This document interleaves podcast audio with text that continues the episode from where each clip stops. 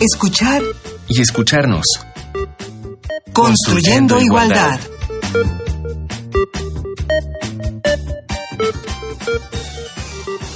Esto es escuchar y escucharnos. Qué bueno que nos sintonizan otro día más. Estamos construyendo igualdad juntos y juntas. Hoy vamos a hablar de autonomía económica. Está con nosotros la maestra Hilda Eugenia Rodríguez Loredo. Ella es licenciada en Economía por la UNAM y maestra en Demografía por el Colegio de México. Docente de la especialidad el género en la economía de la Facultad de Economía de la UNAM, colaboradora de la maestría en políticas públicas y género de la Flaxo, sede México, y ponente en cursos y conferencias sobre la incorporación del género en la planeación, los presupuestos públicos y el mercado de trabajo. Entre sus publicaciones se encuentran el enfoque de género en la construcción de conocimiento científico, presencia de mujeres y hombres en la UNAM, una radiografía y sistema de indicadores para la equidad de género en instituciones de educación superior. Hilda, bienvenida a estos micrófonos de Radio UNAM. Muchas gracias, gracias por la invitación. Gracias a ti por, por venir. Pues hoy vamos a hablar de economía y la economía más cercana, nuestro salario. Salimos a preguntar si el salario lo integran al gasto familiar y si deciden cuánto dinero aportan y cuál es su uso. Vamos a ver qué nos dijeron en este Vox Populi para arrancar ya con nuestro tema.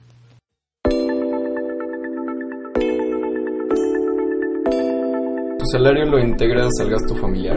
Sí, forma parte del gasto familiar. La mayoría de las veces sí tengo como racionalizado el dinero que voy a invertir, pero a veces hay cuestiones extraordinarias en la administración de una casa, ya sea reparaciones, cuestiones, pues no sé, las contingencias de vivir en una ciudad tan poblada como esta, ¿no? Actualmente comparto casa con, con un amigo pero todavía tengo, digamos, responsabilidades con mi familia nuclear, con la familia que me crió, no impuestas por ellos directamente, pero las necesidades de este mundo eh, hacen que todavía pues uno involucre parte de las ganancias o de lo que recibe por su trabajo en, también en el apoyo a la familia, ¿no? De hecho, soy la que mantengo a la familia. ¿Tú decides cuánto dinero aportas y su uso? Sí, soy la jefa de la familia, entre comillas, por, por así decirlo. Eh, sí, el, actualmente ya me casé, formé una familia con mi esposo, entonces el dinero que gano, en realidad, quiera o no, se tiene que ir al gasto familiar, ¿no? Es mi forma de aportar hacia lo que estamos construyendo y pues sí es necesario solventarnos con, con lo que hacemos. Entonces sí, la cantidad que aporto es la que se necesita. Nos repartimos los gastos, la luz, el teléfono, la despensa, todo está repartido, entonces cada mes, se podría decir, varía la cantidad que, que doy, pero sí, siempre se tiene que ir una parte para, para solventar. Sí, todo por completo lo integro al gasto familiar. Sí, pues de hecho lo tengo que administrar entre la casa, mis hijos, la gasolina, todo. O sea, debo de, de, saber administrarme muy bien porque la economía actualmente está muy por encima de lo que ganamos.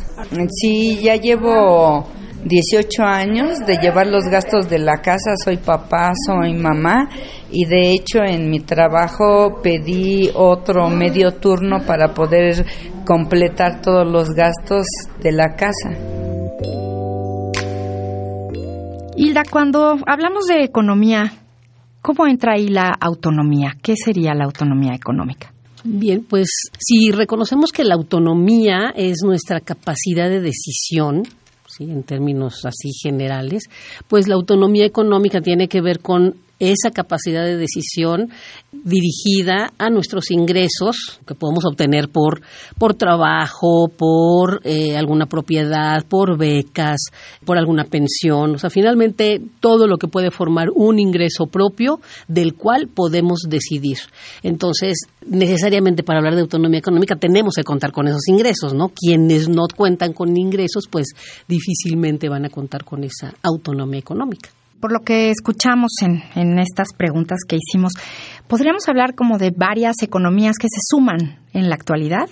suma la gente su dinero, su salario al presupuesto familiar. ¿Cómo está funcionando esto? Claro, sí, eh, bueno, en eh, las condiciones económicas hoy han llevado a las mujeres a, tomar la decisión de buscar un empleo, buscar un, trabajo remunerado fuera de sus hogares.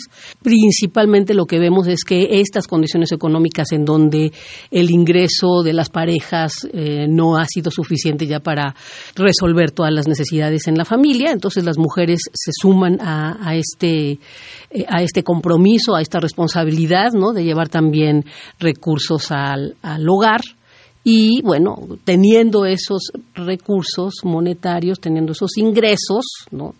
De cualquier tipo, empiezan a tomar decisiones. Entonces, bueno, ellas eh, deciden incorporarlo como alguna decía, bueno, pues no, no, hay mucho que pensar, o sea, forzosamente esto se va para la escuela, para los alimentos, para eh, los diferentes gastos que en una, este, en una casa, en un hogar se tienen, ¿no? Y creo que esto tiene que ver precisamente con, con que si hablamos de capacidades de decisión, pues las mismas condiciones económicas no nos permiten estar como decidiendo tanto, va el, margen de maniobra pues está como muy dirigido ya a ciertos aspectos que hay que cumplir.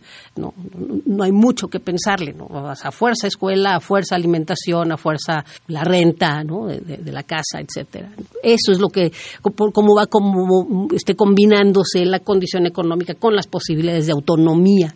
Y esto entonces ha traído muchos cambios para las mujeres, ¿no? Porque rompe con ese estereotipo de, de los abuelos o de hace muchos años donde el hombre era el que el que llevaba el dinero ¿no? a la casa. ¿Qué cambios ha implicado esto en, la vida de las mujeres? Bueno, eh, de principio este reconocer que son capaces de, o que somos capaces de contribuir también, de construir, de generar riqueza, como lo hacen o, lo hacían solamente los hombres, en, en el sentido monetario, porque realmente esa generación de riqueza, pues lo hacemos desde los hogares también, solamente que de manera no remunerada, ¿no? Esa es como la gran diferencia. Hoy podemos reconocer que ese trabajo que se realiza en los hogares también es una generación de riqueza en términos de, de los valores que se están construyendo allí. ¿no? La, alimentación es un valor, la educación es un valor, ¿no? los cuidados en general pues son, son valores que se generan en los hogares y que eso pues lo hemos hecho toda la vida y hoy, bueno, las mujeres pueden reconocer en esas actividades también algo valioso. Antes ni siquiera reconocido como tal, como un trabajo que, que es.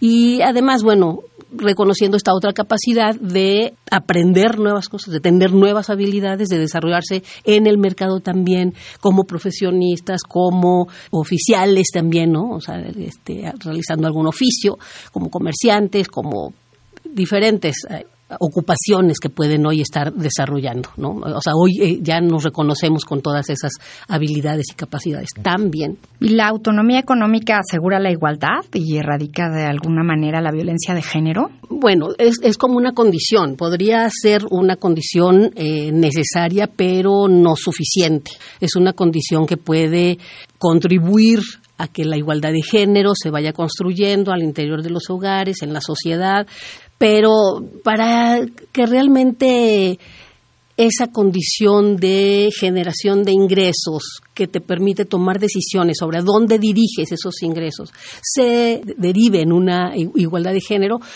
requieren otras, requieren otras cosas.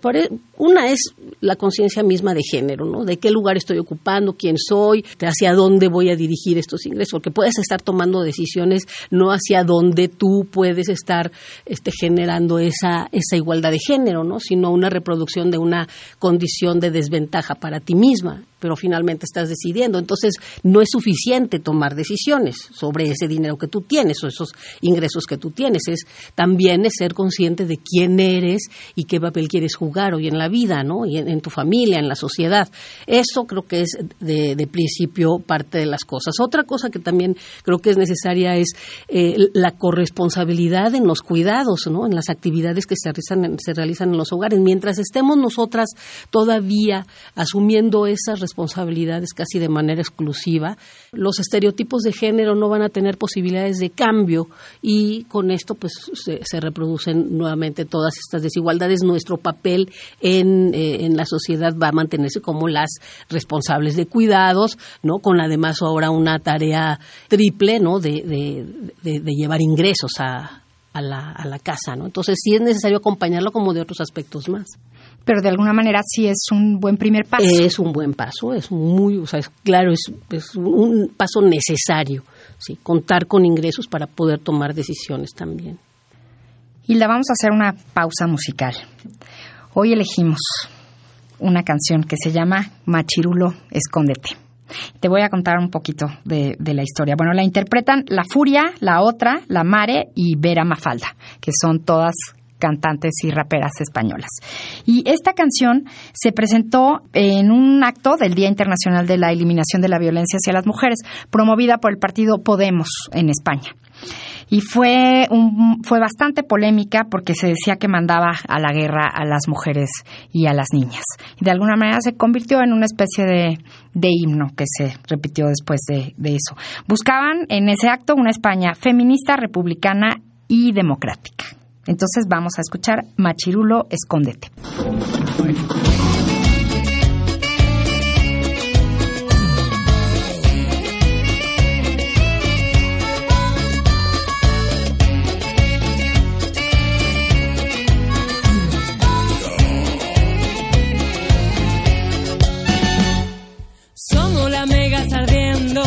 Somos la rabia y la voz. Hemos venido a cantaros que se acabó Somos el eco que rompe toda verticalidad. Siguen soplando los vientos de osadía y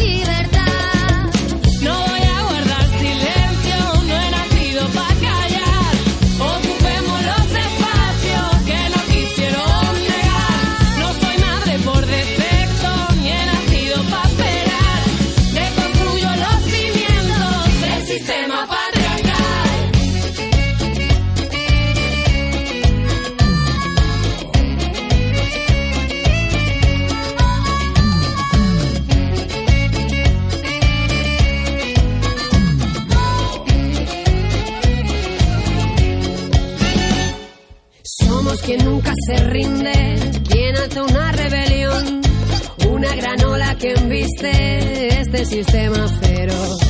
Desaprendiendo el camino, construyendo al caminar, la libertad se conquista con las ganas de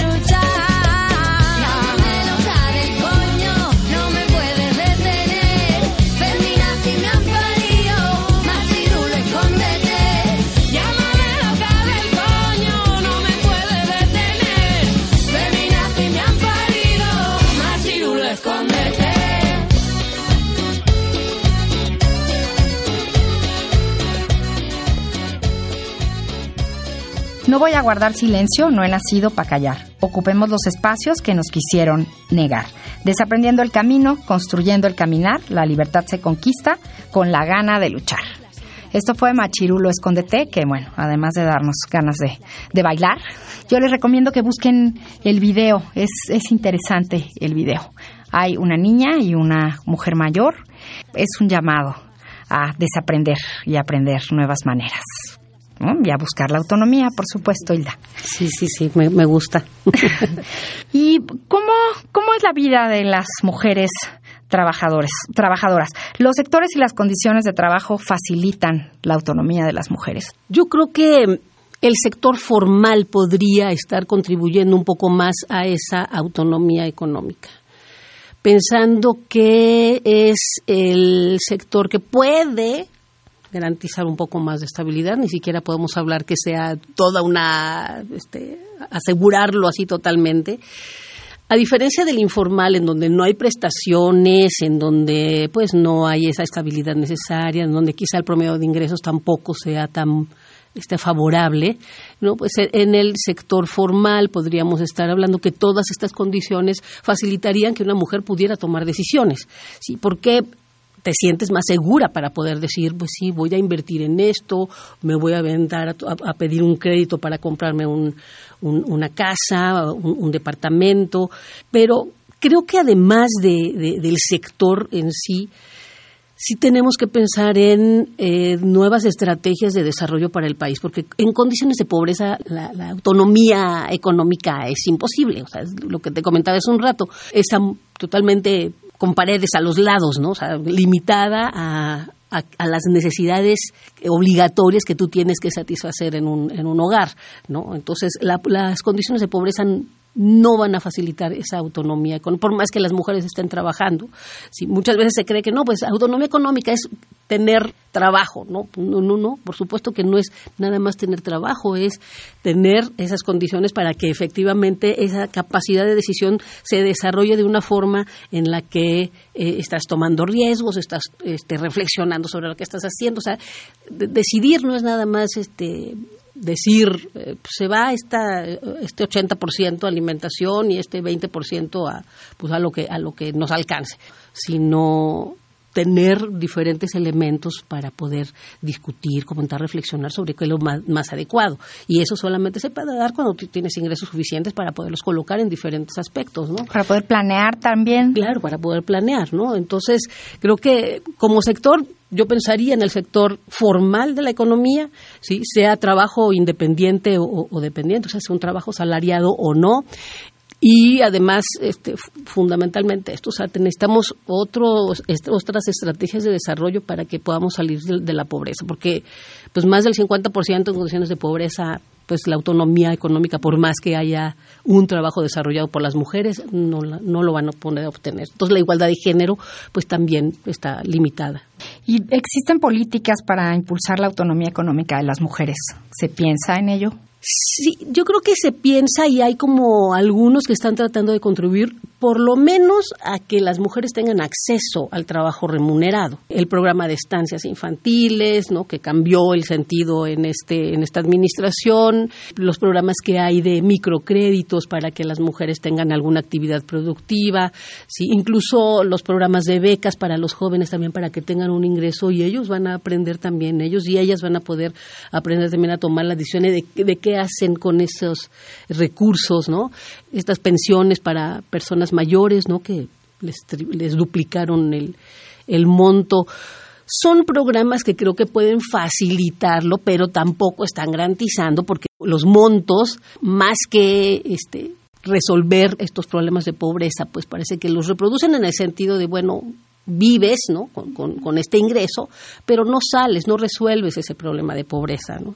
Entonces, hay programas, pero son totalmente limitados, limitados en el sentido no solo de los montos que se entregan, sino de la cobertura que tienen hacia la población. O sea, no, no se cubre al total de las, de las personas, ¿no?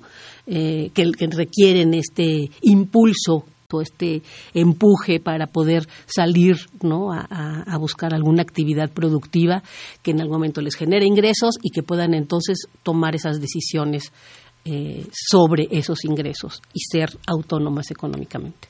¿Y qué cambios hay en, en los trabajos de las mujeres? hay sectores en donde no trabajaban antes y ahora hay mujeres. ¿Qué, qué hay en los empleos para las mujeres? Sí, bueno, todavía se ve un predominio fundamental de las actividades en el, en el sector servicios. Fundamentalmente son este, maestras, ¿no? Son, son profesoras, son en gran porcentaje trabajadoras en los hogares, ¿no? De manera remunerada, pero bueno, son trabajadoras en los hogares, son eh, mujeres que están en los restaurantes, mujeres que están en, en todos esos, en esas actividades del sector servicios, ¿no? O sea, e, eso se ve. Y dentro del sector servicios, claro, unos, unas actividades que estaban como muy dirigidas a los hombres, como esto de conducir taxis, hoy están ahí las mujeres, o atender en una gasolinería, están ahí las mujeres, y y, bueno, lo que ya tiene un poco más de tiempo, estaban fuera de las actividades de seguridad pública y hoy están ahí en esas actividades también. ¿no? Entonces, bueno, sí ha ido cambiando, sí se han modificado un poco estos estereotipos que había de actividades solamente para hombres, actividades solamente para mujeres, pero no son cambios que estén representando tampoco una diferencia en pues principalmente en términos de los ingresos. A mí, a es lo que me parece que si estas condiciones de pobreza no nos ayudan mucho, pues para poder cuestionar el lugar que tenemos en la sociedad, términos así como de, clase social en términos de género, ¿no? En donde tenemos eh, la necesidad de, decir, bueno, quién soy y, qué es lo que quiero ser, hacia dónde me voy a mover. Eh, creo que es una parte fundamental la conciencia de género. Tenemos algunas recomendaciones. Si quieren saber más, si quieren leer un poco más sobre el tema, hoy hablamos sobre autonomía económica. Escuchemos lo que nos prepararon para ello.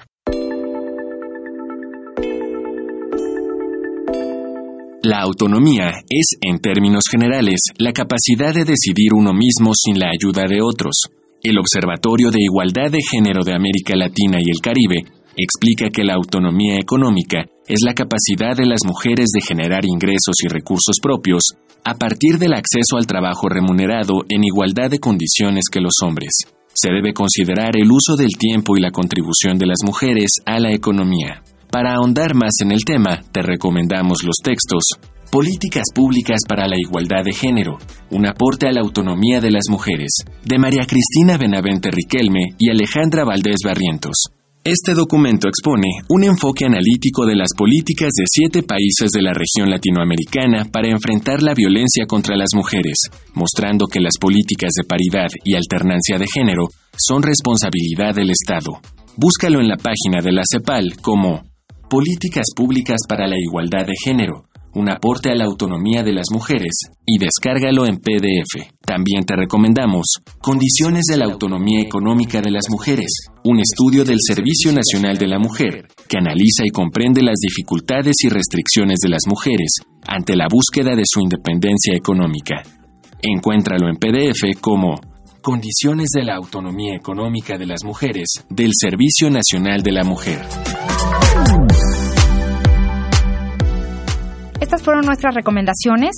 Si no lograron tomar nota o si no tenían papel a la mano, pueden consultarlas en redes sociales del CIEGUNAM. Está en Facebook, está en Twitter y está en Instagram. Asimismo, las recomendaciones de nuestros programas anteriores las pueden encontrar ahí. Pues continuamos. Hilda, Hilda Eugenia Rodríguez Loredo, que nos acompaña hoy nuestra invitada. Hablamos de autonomía económica. ¿Cuál es la importancia de la autonomía económica de las mujeres para el desarrollo sostenible? Bueno, ahí creo que la, importancia es fundamental porque se ha vinculado este cuestionamiento al deterioro del, medio ambiente a las mujeres. O sea, se, ha, pensado que solamente es un problema que nos preocupa a nosotras, ¿no? se ha vinculado mucho así como con nuestras propias tareas de cuidado. Y es cierto, o sea, finalmente las tareas de cuidado nos permiten estar observando la calidad de los alimentos, ¿no? Los, los efectos en la salud de, eh, la contaminación en la Ciudad de México, de varias cosas. O sea, sí, sí el, el hecho de estar con esa tarea todavía como de manera exclusiva nos ha colocado en ese lugar de cuestionar el el tipo de desarrollo que estamos viviendo en, en, pues en el mundo, ¿no? nada más aquí en, en nuestro país.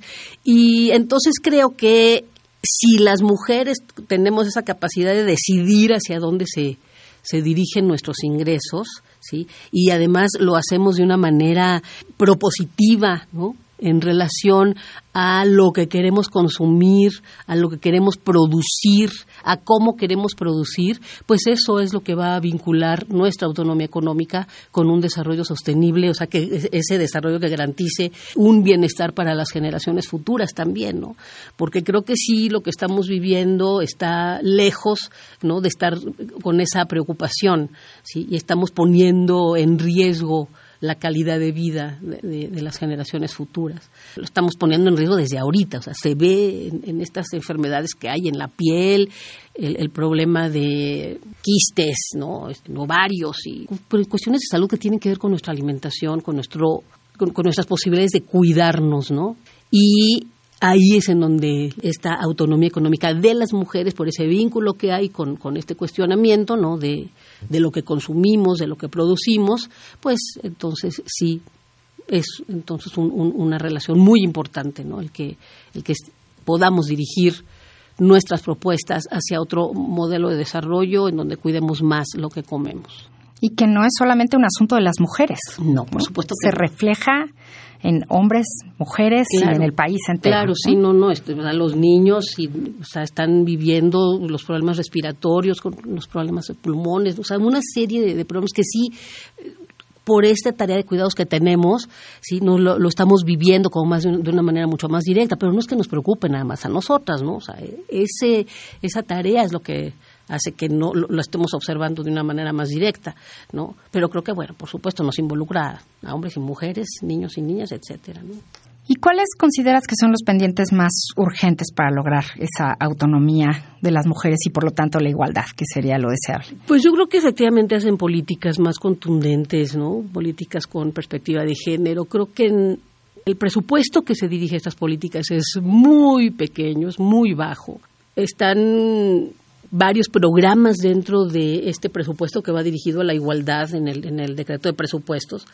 Hay varios programas, son más de 90 programas, pero no todos tienen perspectiva de género. Hay como un planteamiento, sí, en la introducción sobre eh, los temas de género y, las diferencias, las desigualdades que hay entre hombres y mujeres, pero no se asumen acciones que realmente estén provocando cambios. Entonces yo creo que sí es fundamental tener programas dirigidos a la corresponsabilidad, ¿no? A resolver este asunto de que las mujeres podamos estar en el acceso y, la permanencia en el mercado de trabajo, pero no solo porque contamos con un ingreso que nos ofrece un programa para poder pagar una estancia, sino que el Estado asuma nuevamente, ¿no? O sea, porque recuerdo que en algún momento lo hizo de una manera mucho más amplia, mucho más clara, servicios de cuidado para nuestras familias, para que podamos estar eh, desarrollándonos en el mercado de trabajo de una manera mucho más tranquila, ¿no? Y además de esto, pues con todo un programa también de, conciencia, de concienciación en, relación a, nuestro papel como género, sí que creo que no se ha hecho y, y eso es un una parte fundamental. Eso ha hecho que, el género se entienda de miles de formas, que este, utilicen esos términos, ¿no? Como feminazi, en donde la falta de conocimiento simplemente de, la, la, ignorancia de la gente hace que mencionen y repitan ese término sin saber ni siquiera de lo que están hablando. Entonces creo que sí es fundamental programas para la corresponsabilidad en los cuidados, todo un programa de sensibilización en género y, por supuesto, una esta estrategia de desarrollo que, comentaba hace rato no solamente contra la pobreza sino por el crecimiento económico que pues facilite la generación de empleos ¿no?